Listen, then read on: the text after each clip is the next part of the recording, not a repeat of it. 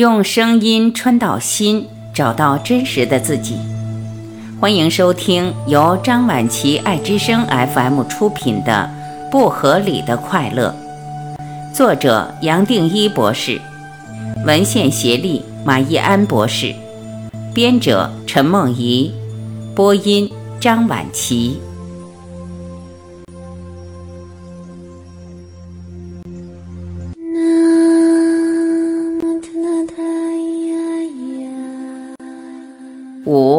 痛快，痛并快乐着。脊椎动物的疼痛和快感是由中枢神经系统掌管，受到血液内类鸦片物质，一种能在体内带来类似吗啡效果的物质，包括稍后会提到的脑内啡的调控。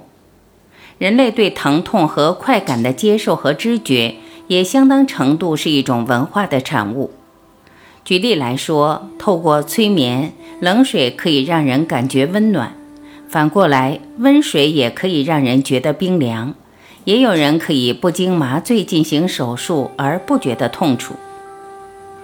所有生理的感受都是相对而生的，而且和过去的正向或负向经验有关。运动也是一样，许多人享受的其实是激烈运动所带来的痛快感。痛并快乐着，许多修炼者透过苦行而能够用全然的平等心忍受身体的痛。人类确实能够改变自己对疼痛刺激的反应，也许透过催眠、心理治疗、静坐等等方式，达到不止减痛，甚至疼痛完全消除的效果。一九六零年代的中距离赛跑冠军艾略特。是澳洲人，在他那个年代相当有名，是英美盛行的一英里赛跑，一英里是一千六百公尺左右的世界纪录保持人。在创下这个纪录的同一个月，他还打破了一千五百公尺的世界纪录。接下来，在一九六零年的罗马奥运，又以三分三十五秒六的成绩。再次打破了自己缔造的一千五百公尺的世界纪录，得到金牌。第二名选手穿过终点线时，他已经好整以暇穿上外套了。他接受采访，提到他的教练切鲁迪怎么帮他缔造这么多项世界纪录。他做的不是改善我的技术，而是释放我内心甚至是灵魂里的一股力量。这股力量，我以前只能隐隐约约感觉到。切鲁迪教我的是要面对痛苦，爱上痛苦，迷恋痛苦，甚至拥抱痛苦。切鲁迪是澳洲知名的田径教练，将斯多噶学派的坚韧克己精神落实到他斯巴达式的严酷训练。他在艰苦的训练中和学生谈精神的力量，谈达文西，谈耶稣。在墨尔本附近美丽海滩的训练基地。让艾略特在沙丘上一再急速冲刺，直到不知倒地。他还会对艾略特大喊：“再快一点，不过就是痛而已。”切鲁迪和艾略特都说，掌握冲刺过程的痛苦让一个人变得强大。他们都认为，运动本身不只是带来乐趣，还有一层更深的喜悦。推广自然生产的心理学家唐瑟。在研究拉梅兹生产法的效果时，发现有些产妇在生产的时候会经历狂喜，他用高峰经验来形容。有些医师也观察到，生产的过程确实让某些妇女得到一种快感、一种喜悦，甚至觉得自己在生产时更靠近上帝，那是一种天堂般的感受。我从来不知道人会有这种感觉。这种快乐，无论是怎么来的，是从兴奋的刺激或极端的痛苦，其实还是一个短暂的神经放电作用，很快就会过去。我认为这些经验最多只能做个参考，了解它的生理机制，却不足以作为追求永恒快乐的可靠方法。我会提到这个机制，也还只是强调人间的快乐有很多不同的来源和面貌。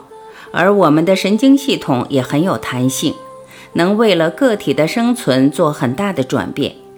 虽然疼痛是一个生存威胁的反应，为了不被痛的感觉给淹没，甚至打垮，脑甚至创造出这么一个痛并快乐着的机制，包括以下要谈的脑内啡和内生性大麻衍生物。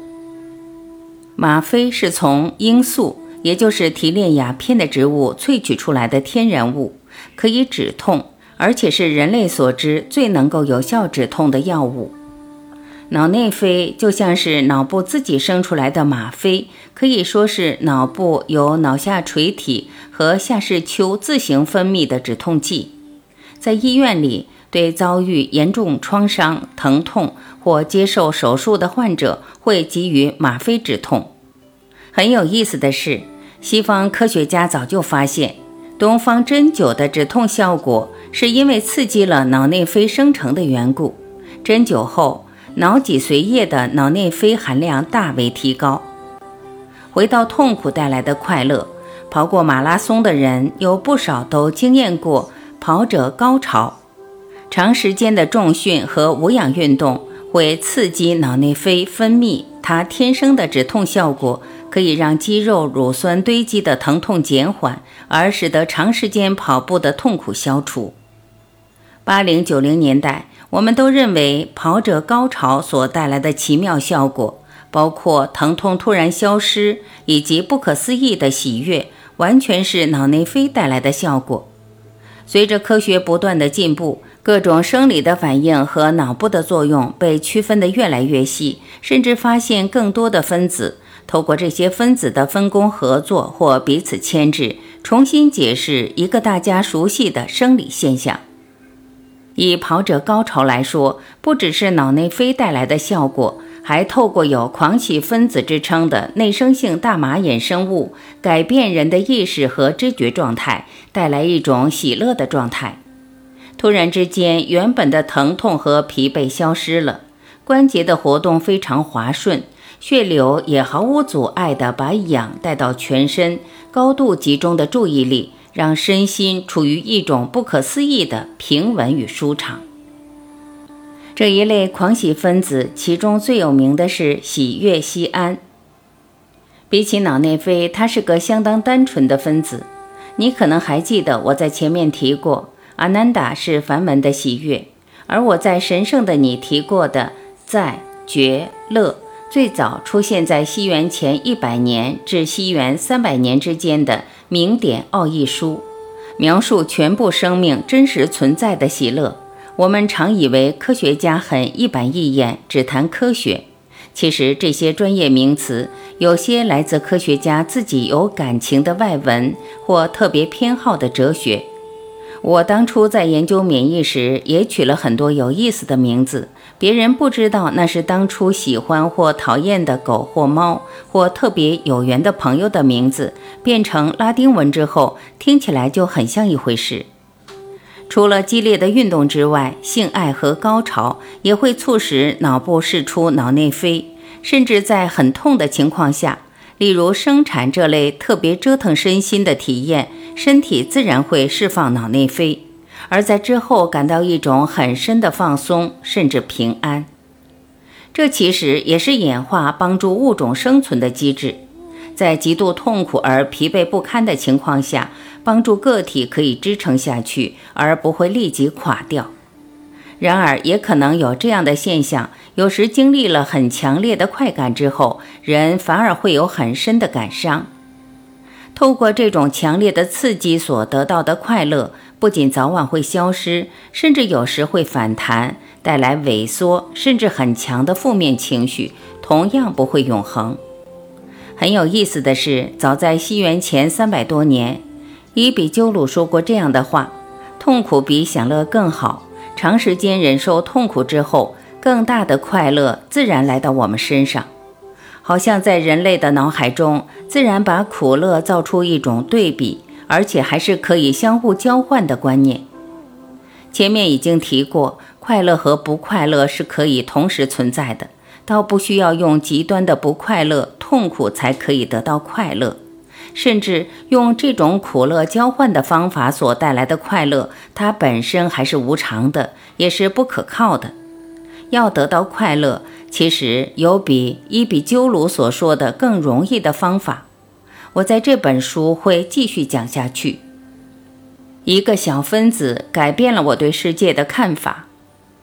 我记得那时不到十五岁，一个星期五晚上，其他人都去参加派对，我一个人待在图书馆，翻到一篇科学人的论文。这是一个历史超过一百七十年的期刊，用一般人都能懂的语言来传达各领域科学的最新进展。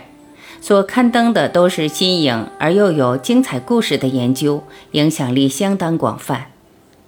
发表在《科学人》的研究，不光是要有文学的表达能力，也要有科学代表性的成果。我还在巴西读中学时，正是透过这个期刊，才得以知道国际许多获得诺贝尔奖的研究。后来，《科学人》三度邀请我分享自己的研究成果。每次大概相隔十年，尽管当时很忙碌，写这类文章所花费的时间心力也远远超过其他学术作品，我会立即答应。多少也是年轻时留下的印象，觉得能在一个当年就很喜欢的期刊留下记录是一种荣幸。回到那天晚上读到的论文，那是三个不同研究团队同时的发现。其中一个团队以骆驼为研究对象，提到骆驼特别耐旱耐热，是因为它体内的脑内啡受体特别多，所产生的脑内啡也特别多。前面提过，脑内啡的结构和吗啡类似，真没想到生物的体内竟然会制造出这些东西，而且还老早就生成了它的受体，等着接受这种成瘾物质的作用。可以说，任何刺激我们或让人上瘾的药之所以有作用，是因为人体本来就有相应的结构。当时读到这一篇时，我突然得到一个很深的洞见，体会到人类的任何体验都可以说是人脑里面早就有一个架构等着来经验它，而且身体所有的生理机制都是希望我们得到快乐。我更深的体会是。要得到快乐，必定要超越时空，时空只会带来痛苦，而人体的架构本身可以让我们跳脱演化的限制。这个洞见对我的影响相当深远。我的所有作品，包括《真元一》《静坐》《全部的你》《神圣的你》，都不离这一个体会。同时，我也很想知道。有没有哪一种心理状态可以让我们一再回到脑内飞带来的境界，甚至跳脱物质的作用而达到更大喜乐的境界？假如有，谁可以达到这种状态，可以得到这种永恒的快乐？又怎么去掌握这个奥秘？也正因如此，让我这四十年来在宗教、哲学、科学等等领域去寻找人类留下来的记录。前一篇的第五章提到，身体每一个细胞都有自己的聪明。从细胞生理学的角度来说，也就是每个细胞都有自己的沟通和记忆，透过细胞膜上各式各样的受体来完成。细胞膜是把细胞包起来与周遭互动的结构，而这些互动所需要的讯息传递是透过受体来完成的。受体是一种。长在细胞表面的蛋白质负责捕捉细胞周边环境的讯息。一旦化学分子停靠到受体上，就会引发某些生理的反应，包括和邻近的细胞交谈。探讨各式各样受体运作这一领域的研究成果，得到多次诺贝尔奖的肯定，也是生物医学领域的主要研究主题。这些受体，尤其是神经传导分子的受体。不光是神经原有，甚至免疫细胞还特别的多，才创出一个新领域——神经心理免疫学。光从这一点，我们可以明白，人的意识不只是限制在脑，而是分配到每一个细胞说到细胞有意识有记忆并不只是一种比喻快乐是可以透过身体每一个部位去体会的